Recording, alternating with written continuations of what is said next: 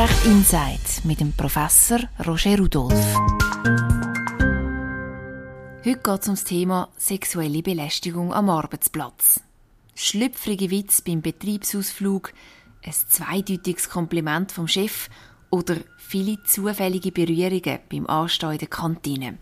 Ab wann ist eigentlich die Grenzen überschritten und man redet auch rechtlich gesehen von sexueller Belästigung? Und wie können sich die Betroffenen dagegen wehren? Antworten darauf gibt es gerade jetzt. Ich begrüße Sie ganz herzlich zum Podcast Arbeitsrecht Insight. Sind Sie auch schon mal bei einem Gerichtsprozess wo es um sexuelle Belästigung am Arbeitsplatz gegangen ist?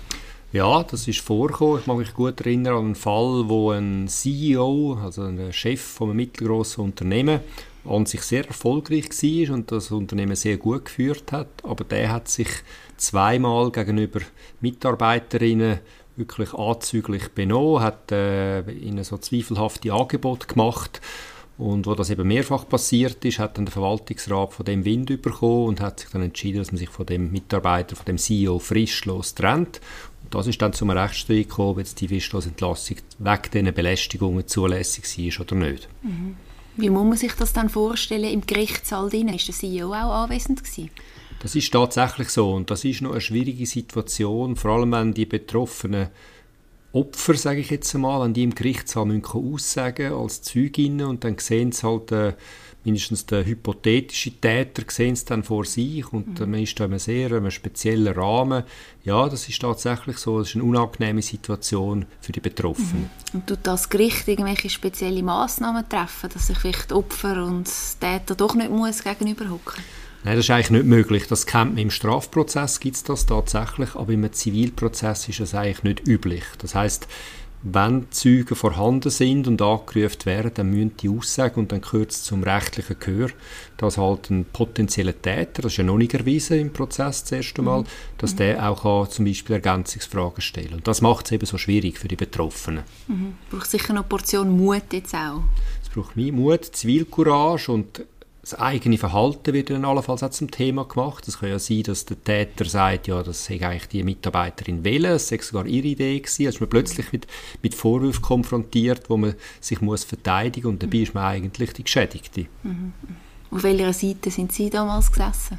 In dem Fall habe ich das Unternehmen vertreten. Also es ist darum gegangen, ob jetzt die Entlassung von meiner Klientschaft als frischlose rechtmäßig war oder nicht. Und damit auch eine Art auf der Seite der äh, Opfer natürlich. Mhm. Jetzt das Thema sexuelle Belästigung am Arbeitsplatz ist ja sehr ein emotionales Thema. Es geht oft um Gefühle wie Angst, Wut und Scham, die im Spiel sind. Und auf der anderen Seite halt eben um, um Machtmissbrauch, äh, Egoismus, sexuelle Erregung. Und meistens gibt es eben auch das Gefälle, das Sie jetzt ja vorher deutlich auch beschrieben haben. Man fragt sich dann, wenn so ein Fall jetzt vor Gericht landet, wie kann dann äh, das Gericht darüber entscheiden, wenn es ja bei diesen Handlungen gar nicht vor Ort war? Das ist ein grosses Problem, weil ja, wie Sie sagen, in den meisten Fällen ist das unter vier Augen. Äh, man weiß dann auch nicht, wer die Wahrheit sagt. Da wird vielleicht Aussage gegen Aussage. Es kommt selten vor, aber es kommt durch vor, dass es auch Falschbeschuldigungen gibt. Und darum muss das Gericht muss natürlich offen sein für alle Argumente. Man tut es dann an Zeugen, versucht man es festzumachen. Mittlerweile im Zeitalter natürlich von Internet und E-Mail gibt es dann manchmal schon auch äh, Indizien, wo man zum Beispiel aus einem schlüpfrigen E-Mail-Verkehr etwas ableiten kann. Aber es ist richtig, wie Sie sagen, die Beweisfindung in so Verfahren ist anspruchsvoll.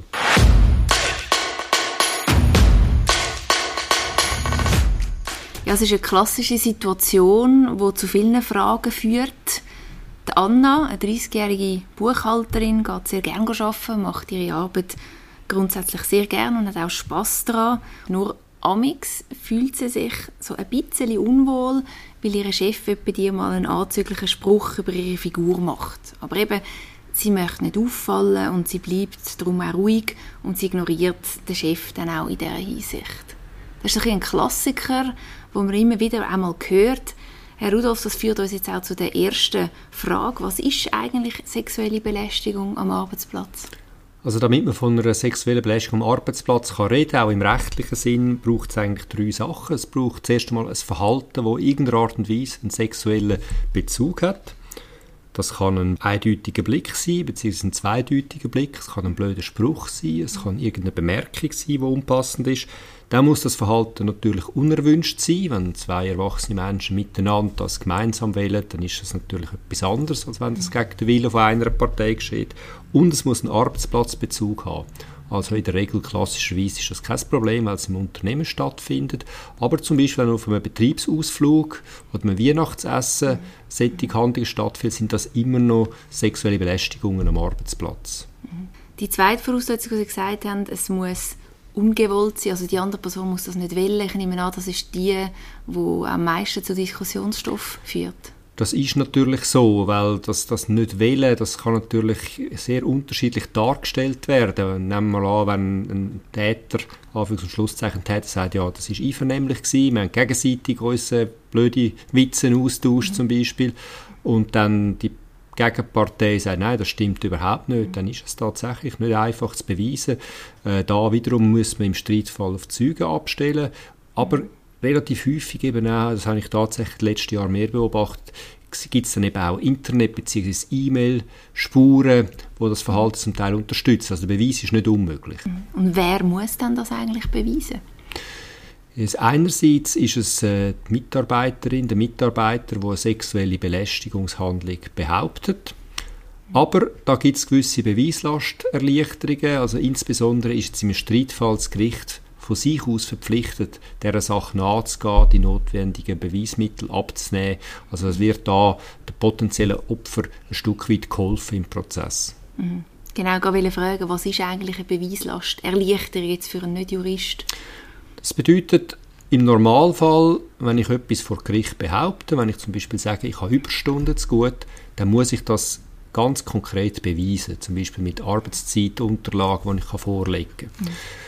Jetzt ist es aber Tatsache, und gerade bei sexueller Belästigungshandlung ist das manchmal fast nicht möglich, ganz eindeutig immer den Beweis zu führen, weil auch man unter vier Augen und dann kann es sein, dass das Gericht das sogenannte Beweismaß herabsetzt. Also es kann dann sein, dass es lenkt für den Beweis, wenn schlüssige Indizien die ganze Geschichte als stimmig erscheinen lassen, obwohl man nicht ein, sozusagen ein Bekenntnis vom Täter hat. Jetzt die sexuelle Belästigung am Arbeitsplatz, wo ist das genau im Gesetz geregelt?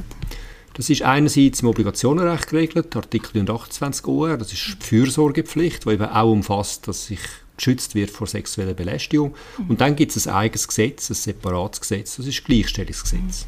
Sie haben es erwähnt, Fürsorgepflicht, das heißt, der Arbeitgeber ist ein Stück weit verpflichtet, um auch den Arbeitnehmer zu schützen. Das ist tatsächlich eine Pflicht und es ist eine doppelte Pflicht. Einerseits muss die Arbeitgeberin selber sexuelle Belästigung unterlassen. Das ist ja klar. Also der Malermeister muss, darf selber nicht tätig werden, wenn er der Eigentümer ist. Und aber fast häufig in der Praxis, man muss auch schützen vor sexuellen Belästigungshandlungen unter Mitarbeitenden. Jetzt fragt man sich, wenn man selber vielleicht auch ein KMU hat, wie macht man das eigentlich als Arbeitgeber? Das ist eine anspruchsvolle Aufgabe. Was sicher sinnvoll ist, ist, wenn man sozusagen die Rahmenbedingungen klarstellt, dass es vielleicht ein Merkblatt im Betrieb gibt, dass eben sexuelle Belästigungshandlungen überhaupt nicht toleriert werden, mhm. so eine Null-Toleranz-Politik, die bekannt gegeben wird. Man kann aber auch vielleicht im Betrieb selber eine interne Anlaufstelle äh, machen, vielleicht jemand von Human Resources, also vom Personalwesen, wo sich Leute können daran wenden können, wenn sie das Gefühl haben, sie werden da belästigt. Mhm. Also er könnte eine Ansprechstelle schaffen, eine interne, aber trotzdem hat man vielleicht auch als Mitarbeiterin dann schon ein bisschen Angst oder das Gefühl, dass, dass einem Konsequenzen könnten drohen, wenn man so etwas meldet. Das ist so und das kann man auch nicht ganz wegdiskutieren. Vor allem dann, wenn es umstritten ist, also wenn der potenzielle Täter das von sich weist und sagt, ich habe überhaupt nichts gemacht und ich werde einfach schlecht gemacht, dann kann das natürlich sehr unangenehme Situationen zur Folge haben. Man wird dann befragt, muss sich rechtfertigen für sein eigenes Handeln. Das ist so, da braucht es ein gewisses Maß an, an, Mut und Zivilcourage, dass man seine Rechte wahrnimmt. Mhm. Ist das rechtlich zulässig, wenn man so eine Ansprechstelle kreiert, wo jemand, der betroffen ist, sich kann anonym melden kann? Das ist möglich. Also man kann anonyme Anlaufstellen schaffen. Das wird zum Teil gerade bei Unternehmungen, die so einen amerikanischen Hintergrund haben, ist das sehr häufig so. Es ist zum Teil sogar so, dass man das Telefon gar nicht mehr nachvollziehen kann, woher angeläutet wird, mhm. wenn man die Anonymität will gewährleisten will. Es ist aber trotzdem noch ein heikles Thema, weil wie gesagt, es kann in Einzelfällen auch falsche Anschuldigungen geben. Und das ist natürlich heikel, wenn, dann, wenn man einfach kann jemanden anschwärzen kann, ohne selber anzustehen, äh, damit man sich selber gar nicht kann, kann oder muss rechtfertigen. Also da finde ich, müssen Unternehmen einen Mittelweg finden. Anonymität ist schon okay, aber dann muss man dem Rechnung tragen, wenn man dann geht, untersuchen, dann müssen die, die, potenziellen Täter sich auch wirklich können wehren und können Stellung nehmen. Mhm. Wie sollte es das machen? Natürlich ihre Sicht der Dinge dartun. Vielleicht sollte man sogar Gelegenheit geben, dass sie mit dem Anwalt oder so können in, in, im Rahmen von der internen Untersuchung mhm. zum Beispiel ihre, ihre Darstellung mhm. können schildern. Also man muss sie einfach anhören und man darf nicht blind anonymen Beschuldigungen folgen. Mhm. Jetzt angenommen, es kommt so eine Beschuldigung rein, bei, bei so einer Ansprechstelle. Wie soll dann der Arbeitgeber reagieren oder was ist er verpflichtet, zum sofort zu unternehmen? Also wenn so Anschuldigungen glaubhaft sind. Also sie sind offensichtlich nicht einfach nur erfunden, sondern da ist etwas dran, so wie es aussieht.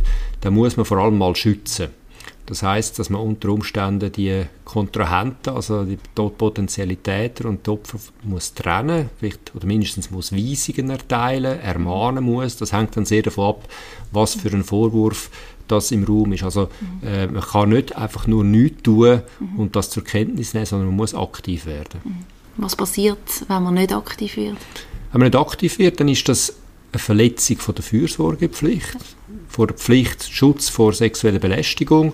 Ähm, rechtlich, was kann passieren? Es kann sein, dass man dann entschädigungspflichtig wird. Im Gleichstellungsgesetz ist eine Entschädigung vorgesehen, wenn sexuelle Belästigungen vorkommen am Arbeitsplatz. Das kann bis zu sechs Monatslöhnen ausmachen. Mhm. Theoretisch denkbar ist sogar weiterer Schadenersatz oder Genugtuung, wenn jetzt eine belästigte Person wegen dem in ein richtiges Trauma geht und, und gesundheitlich vielleicht über längere Zeit ausfällt, kann es auch noch mehr kosten. Sie haben vorhin gesagt, man sollte etwas unternehmen, es gibt die Pflicht. Jetzt stellt sich natürlich die Frage, innerhalb welcher Frist. Kann man da warten, ein, zwei Wochen, ein, zwei Monate oder muss man sofort etwas machen? Es ist abhängig vom Vorwurf, wo in der Luft ist. Also wenn es nur einmal eine unpassende Bemerkung war, die geschmacklos ist, aber vielleicht nicht weiter so dramatisch, dann kann es sein, dass man sich Wochen Zeit lässt, das zum Beispiel sauber abzuklären.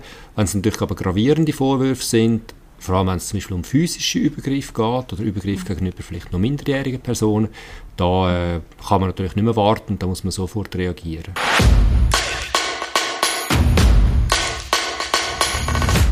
Anna schläft unterdessen nicht mehr so gut, sie kann sich nicht mehr richtig konzentrieren, weil eben die Sprüche von ihrem Chef ihr Schaffen machen. Sie weiß aber nicht so recht, ob das einfach sein Charakter ist, wo sie muss tolerieren oder ob es wirklich nicht in Ordnung ist. Und ein bisschen komisch ist, dass er die Sprüche aber nur macht, wenn sie mit ihm allein irgendwo zu Zweiten ist. Herr Rudolf, wie sollte Anna das Verhalten von ihrem Chef werten? Ist natürlich sehr eine schwierige Situation, weil einerseits eben, es ist irgendwo so im Zwielicht, die Sprüche, sie sind jetzt nicht so eine klar schwere Belästigung, aber eigentlich sind sie einfach unpassend. Und Anna muss ja damit rechnen, dass der Chef das wird abstreiten, wenn man ihn mit dem konfrontiert.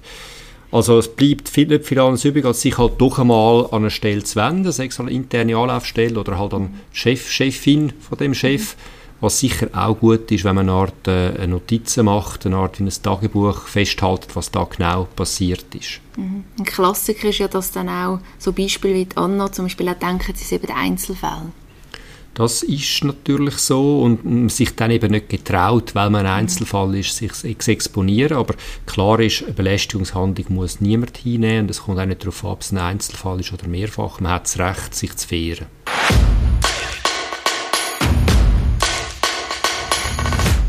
Schauen wir doch mal miteinander ein paar weitere Beispiele an. Zum Beispiel auf dem Betriebsausflug werden schlüpfrige Witze gemacht. Die Anna die lacht nicht mit und wird aber darauf als brüd und als humorlos bezeichnet. Ist jetzt das schon sexuelle Belästigung? Ich bin der Meinung, ja. Natürlich ist das jetzt nicht ein gleich gravierender Fall wie ein schwerer körperlicher Übergriff, aber es geht eindeutig um, um einen sexuellen Bezug und es ist für die, die die Sprüche machen, offenbar erkennbar, dass das der anderen nicht passt, dass sie sich unwohl fühlt. Und niemand muss sich das gefallen, dass er in dem Umfeld mit solchen Sprüchen konfrontiert wird. Und sie hätte damit einen Anspruch darauf, dass das aufhört. Mhm. Schauen wir einen zweiten Fall an. Die Anna die wird immer wieder von ihrem Chef auf ein Feierabendbier eingeladen, das zweite. Sie hat auch schon mehrmals abgesagt, aber die Einladungen die kommen immer weiter und ihr ist das auch unangenehm. Ist das ein Fall von sexueller Belästigung? Ist so ein, ein Grenzfall für mich und es kommt sehr auf die Umstände an. Ähm, an sich, dass man mal abmacht oder vorschlägt, man geht mal zu Nacht essen, das heißt, jetzt hat jetzt noch nicht automatisch der geforderte sexuelle Konnex, aber wenn doch klar ist, Anna will das nicht und, und es wird immer wieder kommt die Einladung, dann irgendwann ist es dann doch fast nicht anders zu verstehen, als da die, der Chef mehr von ihr will und ab dann wäre man spätestens dann äh, im Bereich, wo man sagen, ist eigentlich eine sexuelle Belästigung im weitesten Sinn, auf jeden Fall aber etwas, was sich nicht muss gefallen, ist vielleicht noch wichtig zu betonen, auch wenn ein bestimmtes Handeln nicht als sexuelle Belästigung zu qualifizieren ist, heißt das nicht, dass man sich muss gefallen, weil die Persönlichkeit ist nicht nur im sexuellen Bereich geschützt. Kommen wir zum dritten Beispiel. Ein Arbeitskollege von der Anna, der schaut ihr immer wieder in Ausschnitt. Sie sieht das und ihr ist das auch unangenehm. Wie sieht es jetzt bei dem Fall aus? Das ist klar zu qualifizieren als sexuelle Belästigung. Mindestens, wenn man es beweisen. Das ist nicht ganz einfach, weil wie kann man Blick beweisen? Weil vielleicht hat das jemand beobachtet. Aber es ist klar, eben, es ist eindeutig nicht so, dass nur physische Übergriffe sexuelle Belästigungen sind, sondern aufdringliches in, in Ausschnitt äh, starren, das kann man nicht anders äh, als, als sexuell Belästigungsverhalten bezeichnen. Mhm. Sie haben vorher gesagt, vielleicht hat das jemand auch noch gesehen und würde sie das bezeugen. Also ist das vielleicht auch eine mögliche Handlungsvariante für die Anna? Ja, wenn es so Beweise gibt, weil eben häufig ist es schwierig, dass man nur unter vier Augen ist und damit, wenn es aber andere Personen gibt, die das beobachtet haben, dann einem Streitfall, einem Gerichtsprozess zum Beispiel, dann könnte man die natürlich anrufen und die würden dann aussagen.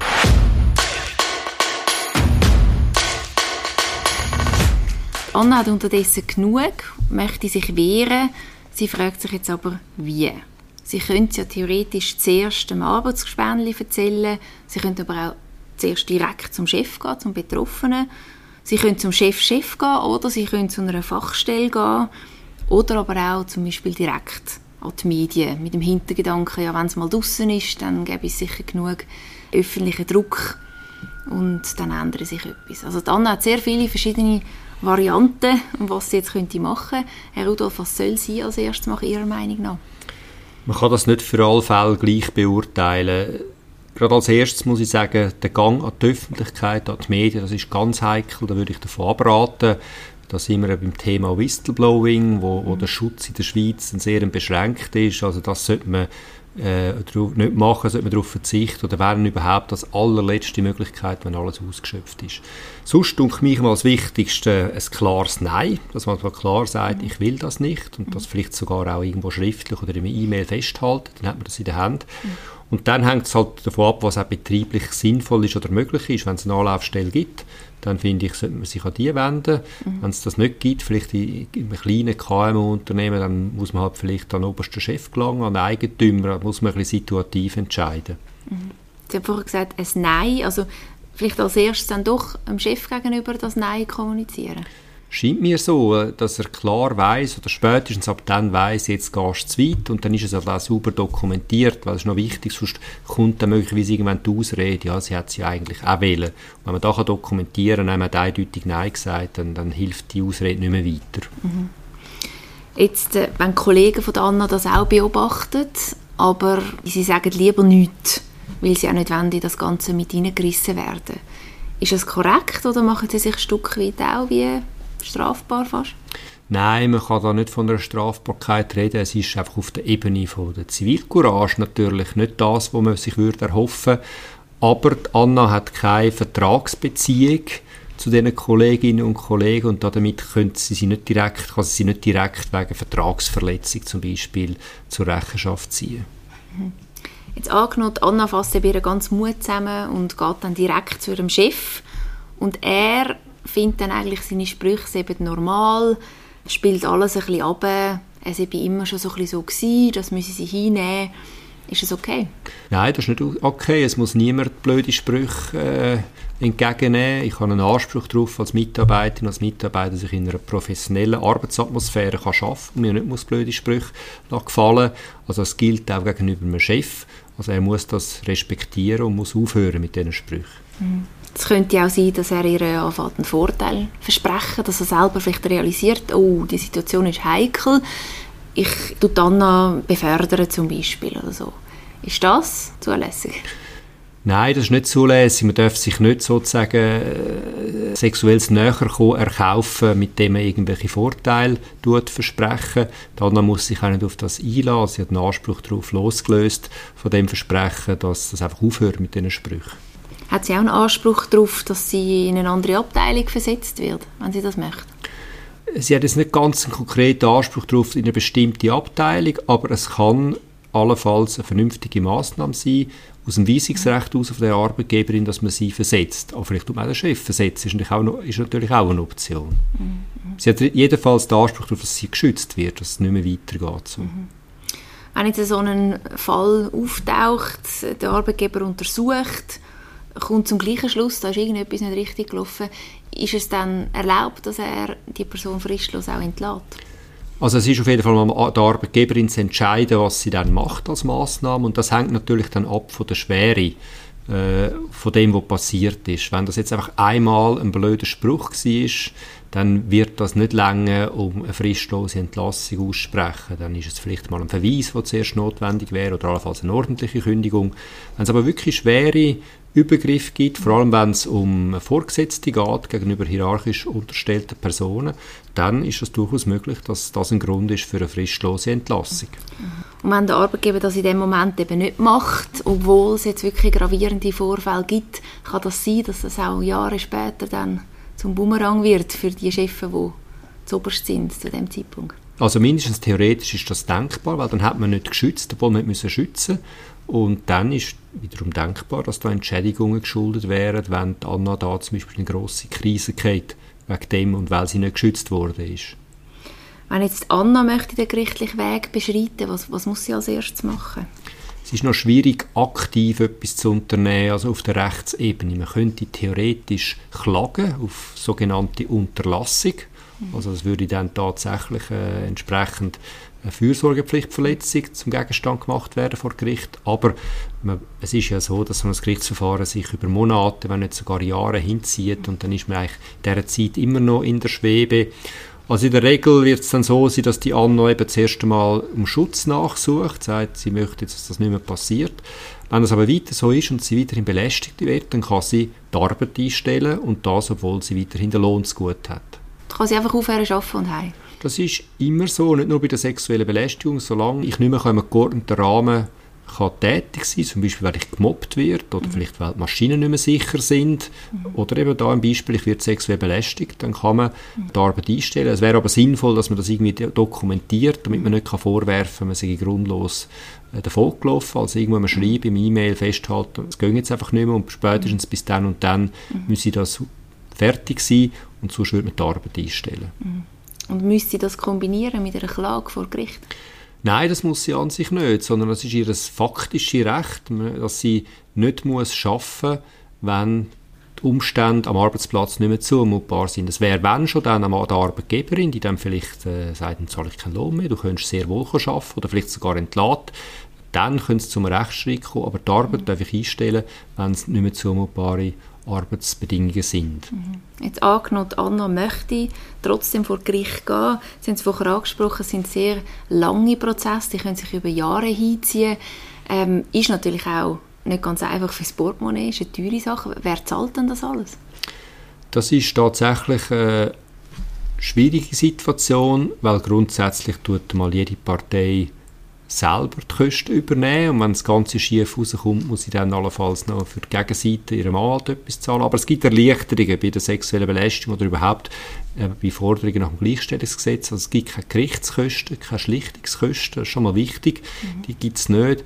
Und es gibt auch Erleichterungen beim Verfahren, also man kann relativ schnell und zügig an ein Gericht gelangen, man kann sogar darauf verzichten, dass man nicht in die Schlichtung muss und das Gericht ist auch verpflichtet, einem zu helfen bei der Beweisermittlung. Es gilt, Juristen reden dann von der sogenannten Untersuchungsmaxime. Also das Gericht muss dann selber auch die nötigen Abklärungen tätigen. Also sicher anspruchsvoll, aber es gibt gewisse prozessuale Erleichterungen. Mhm. Aber die Anwälte muss sie gleich selber zahlen? Mindestens mal am Anfang muss sie ihn selber zahlen, außer sie hat vielleicht eine Rechtsschutzversicherung, das kommt nicht so selten vor. Äh, aber muss man selber zahlen. Wenn ich dann aber Recht bekomme und mir das Gericht am Schluss meine Forderung zuspricht, dann werde ich eine Entschädigung bekommen für, meine, für die Kosten, die ich selber zahlen muss. Das ist einfach ein Abwägen am Anfang, wirklich, was ist für das Prozessrisiko. Das ist sicher richtig und man muss sich überlegen, was ist das Risiko, man muss sich überlegen, was kann ich erreichen im besten Fall, ist es mir das wert, wenn es zum Beispiel um ein paar Monatslöhne geht, das ist immerhin ein schöner Betrag, mhm. gleichzeitig die Stelle ist mit großer Wahrscheinlichkeit trotzdem weg mhm. und das muss man natürlich je im Einzelfall äh, gut sich überlegen. Mhm. Jetzt angenommen, Anna möchte noch ein bisschen warten oder getraut sich noch nichts zu sagen, wie sieht das aus mit der Verjährung von ihrem Anspruch? Ja, das ist noch ein heikles Thema. Es kommt dann eben darauf an, um welchen Anspruch dass es geht. Wenn sie eine sogenannte missbräuchliche Entlassung geltend macht, also sie ist wegen diskriminierender Gründe, sexuell belastender Gründe letztlich entlassen worden, dann hat sie, wie gesagt, einen Anspruch auf bis zu sechs Monatslöhne, aber dann muss sie innerhalb von der Kündigungsfrist eine schriftliche Einsprache erheben, also dem Arbeitgeber schriftlich einsprechen gegen die Kündigung und dann muss man spätestens 180 Tage nach Ende vom Arbeitsverhältnis muss man dann klagen. Also da gibt es relativ äh, strenge Vorschriften. Es gibt noch einen zweiten Fall, wenn Anna entlassen wird, nachdem sie sich intern beschwert hat. Mhm. Dann ist das ein spezieller Fall von einer Rachekündigung und da gibt es sogar die Möglichkeit, dass sie nicht nur finanziell eine Forderung aufstellt, sondern dass sie weiter beschäftigt wird. Aber dann muss sie innerhalb von der Kündigungsfrist auch dort aktiv werden und das Verfahren starten. Gut, das ist die Frage, ob sie überhaupt noch möchte weiter beschäftigt werden. Das ist natürlich ein berechtigter Hinweis, weil äh, da ist dann häufig so viel Geschirr zerschlagen, dass man vielleicht dann einfach froh ist, wenn man wegkommt. Aber immerhin, es gibt einzelne Fälle, wo das Mitarbeiterinnen tatsächlich erzwungen haben, dass sie eigentlich wieder hätten müssen beschäftigt werden.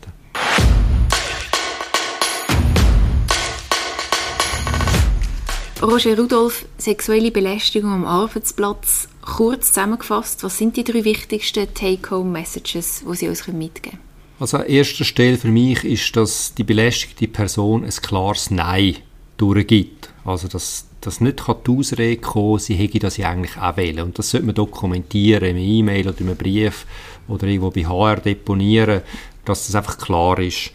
Ähm, das Gesetz haben wir gesehen, das schützt durchaus, so im Obligationenrecht wie auch im Gleichstellungsgesetz. Natürlich gibt es Grauzonen und natürlich kann Aussage gegen Aussage stehen, aber es ist mal wichtig zu wissen, ich habe mal grundsätzlich Anspruch darauf, dass ich geschützt wird von Belästigungshandlungen am Arbeitsplatz.